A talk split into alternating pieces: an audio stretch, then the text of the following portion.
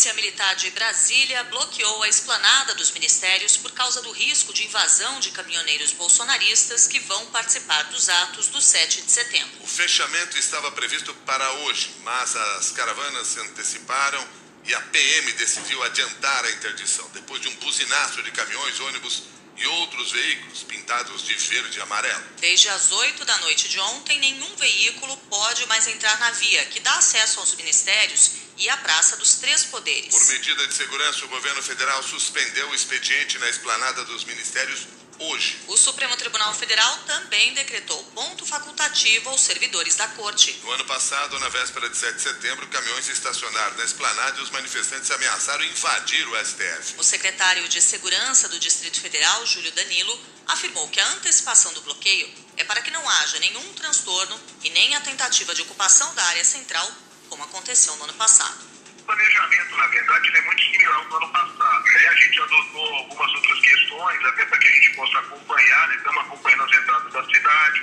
a gente antecipou algumas possibilidades de bloqueio, para que de forma preventiva não haja esse transtorno aí, nem para o manifestante, né? nem para a segurança aí do, a segurança pública e a segurança de quem vai estar participando no dia 7. O Supremo Tribunal Federal informou que empregará um efetivo de segurança 70% maior que o ano passado para evitar ataques de bolsonaristas amanhã. Os agentes estarão munidos de vários armamentos, incluindo submetralhadoras. 6 horas, 6 minutos. Apoiadores do presidente Jair Bolsonaro prometem usar os atos do 7 de setembro contra a decisão do ministro do STF, Edson Fachin, de suspender trechos dos decretos que facilitam a compra de armas de fogo. O magistrado alegou que a medida precisava ser tomada por causa do risco de violência política na campanha eleitoral.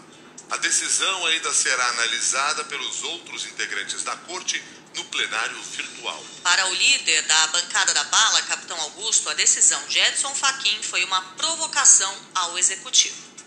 Fazer isso agora, é, na verdade, atrapalha ainda mais a questão da relação dos poderes, né, entre os poderes. Com certeza é um ingrediente a mais para engrossar o caldo de, do 7 de setembro.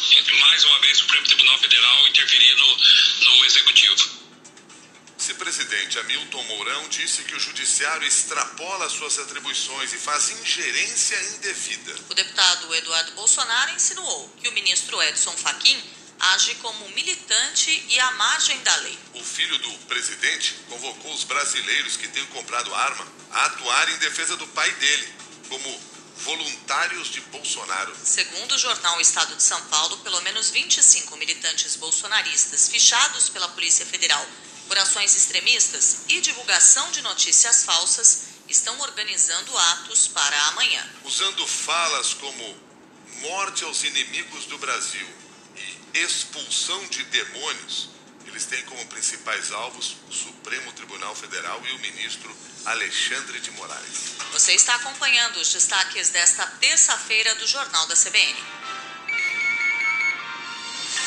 A nova pesquisa divulgada pelo IPEC mostra um cenário de estabilidade na corrida pela presidência da República há quatro semanas da eleição. O ex-presidente Lula manteve os mesmos 44% registrados no levantamento de 29 de agosto.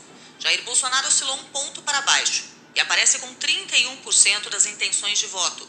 Ciro Gomes está com 8% e Simone Tebet tem 4%. Levando em conta apenas os votos válidos, Lula aparece com 50% e tem chance de vencer a eleição no primeiro turno contra Bolsonaro, que tem 35%.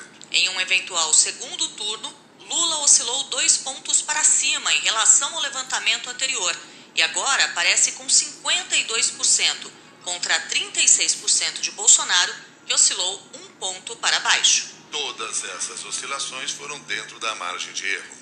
De acordo com o IPEC, Lula lidera a corrida presidencial em 15 estados. Bolsonaro está na frente em 5 e no Distrito Federal. Em outros seis estados, os dois aparecem tecnicamente empatados. Entre os estados em que Lula está à frente estão São Paulo e Minas Gerais, que são os dois maiores colégios eleitorais do país. No Sudeste, que concentra mais de 42% do eleitorado brasileiro, Lula abriu 11 pontos de vantagem sobre Bolsonaro Segundo o levantamento, o petista foi de 39% para 41% e o candidato à reeleição oscilou negativamente de 33% para 30%. No Nordeste, que tem 27% do total de eleitores do Brasil, Lula lidera em todos os estados. A região Sul, onde moram 14% dos eleitores brasileiros, está dividida. Lula lidera no Rio Grande do Sul, Bolsonaro em Santa Catarina e os dois estão tecnicamente empatados no Paraná. Nas capitais, o petista subiu 8 pontos percentuais na pesquisa IPEC divulgada ontem, enquanto o presidente Bolsonaro recuou 6.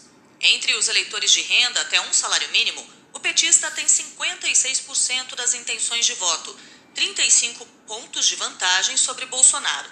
Na faixa de 1 a 2 salários mínimos, a diferença a favor de Lula subiu de 16 para 23 pontos percentuais. O cientista político Cristiano Noronha atribuiu o resultado da pesquisa às notícias negativas sobre o presidente Jair Bolsonaro nos últimos dias.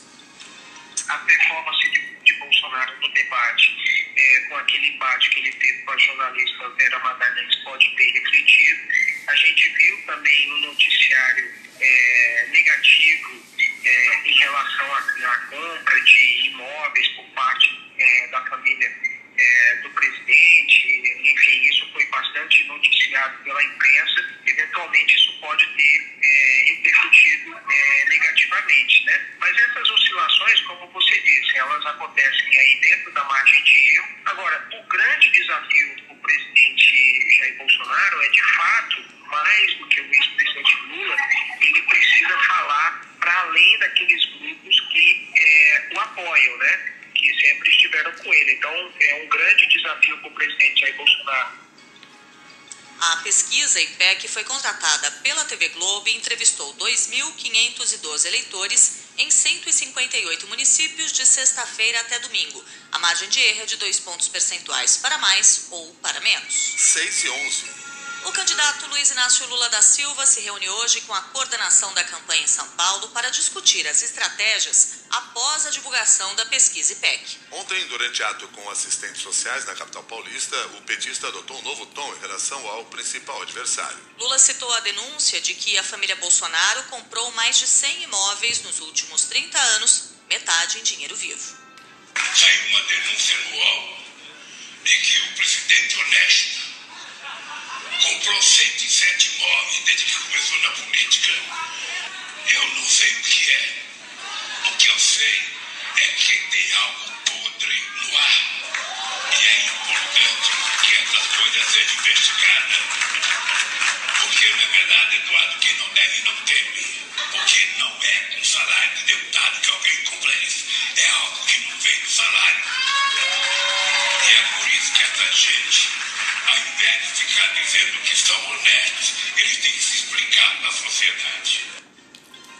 Ontem à noite, os advogados de Bolsonaro entraram com uma ação no Tribunal Superior Eleitoral, pedindo a remoção de um vídeo em que o ex-presidente Lula fala da compra de imóveis em dinheiro vivo pela família do presidente. Hoje, o presidente vai recepcionar chefes de Estado que estão no país para participar das celebrações do 7 de setembro em Brasília. Ciro Gomes, do PDT, participa hoje de um encontro com lojistas no centro de São Paulo. O candidato passou a segunda-feira na capital paulista e prometeu adotar uma política de estoques reguladores para controlar a inflação dos alimentos. Como é que faz? Compra do produtor na hora da safra, em que é uma super oferta e os preços despencam, dando prejuízo muitas vezes ao produtor, estoca, guarda, e na hora da entre-safra, da seca ou da crise de comércio exterior, em que o país exporta e desabastece, o governo tem estoques para vender a preço módico para proteger a população dessa inflação. A candidata Simone Tebet passa o dia em Brasília hoje. Pela manhã, a senadora se reúne com a diretoria da Associação Nacional dos Procuradores da República e tem encontro com a Associação dos Delegados da Polícia Federal.